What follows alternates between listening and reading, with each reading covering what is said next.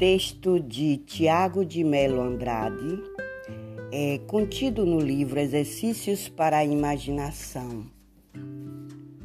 Para que serve a imaginação?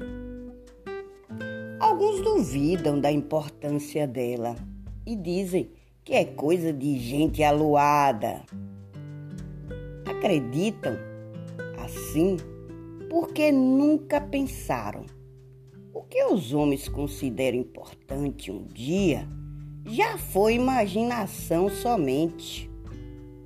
O prédio portentoso, mais de cem andares, um avião prateado e orgulhoso riscando o céu de giz, aquele carro mais veloz de 300 cavalos, tudo isso, agora a realidade, era apenas a imaginação de alguém para só depois virar realidade. Hã? A imaginação sempre chega na frente por meio das histórias, dos livros, dos filmes, da música, da arte. É fato que o homem primeiro foi à lua, assim usando apenas as palavras e do mesmo jeito também conheceu as profundezas do mar e da terra, imaginando. Por isso, tanta gente entende a imaginação como uma asa invisível. O sonho da humanidade sempre foi voar rente às nuvens. Por muitos milênios, voou de faz de conta até que um dia a imaginação humana finalmente pariu uma máquina de avoar o avião.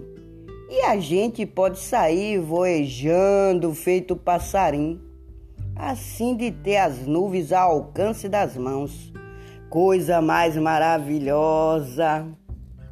Tudo isso devemos à imaginação que tem o condão de mudar o mundo e nos levar também a outros mais. Quem sabe algum leitor deste livro ainda vá morar em Marte? Quem sabe? Imaginar é o primeiro passo de toda a jornada. Como será o mundo daqui a 10 anos? Sempre perguntava meu pai. Tantas vezes imaginamos que os carros iriam voar. Pensando nisso, sinto saudades de mim quando era criança e de meu pai também. Imaginar também é sentir. É 2020, 2020 e o futuro não está como esperávamos, pai. Não mesmo. Ainda assim, não perco o otimismo. Por pior que seja o momento, presente, sempre podemos desdobrar do nosso bolso aquela asa que todo mundo tem. Não carecemos de aviões para voar. Temos imaginação. Usaremos nossas asas.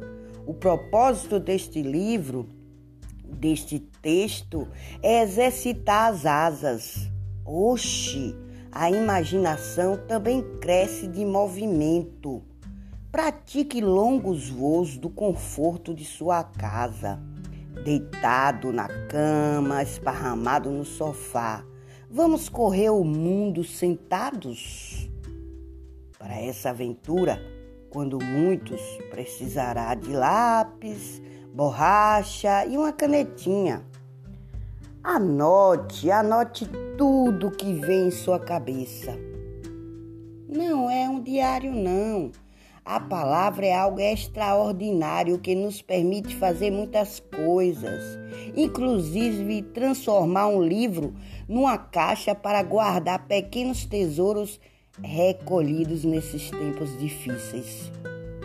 Se acontecer uma coisa importante, fotografe com suas palavras e guarde-o.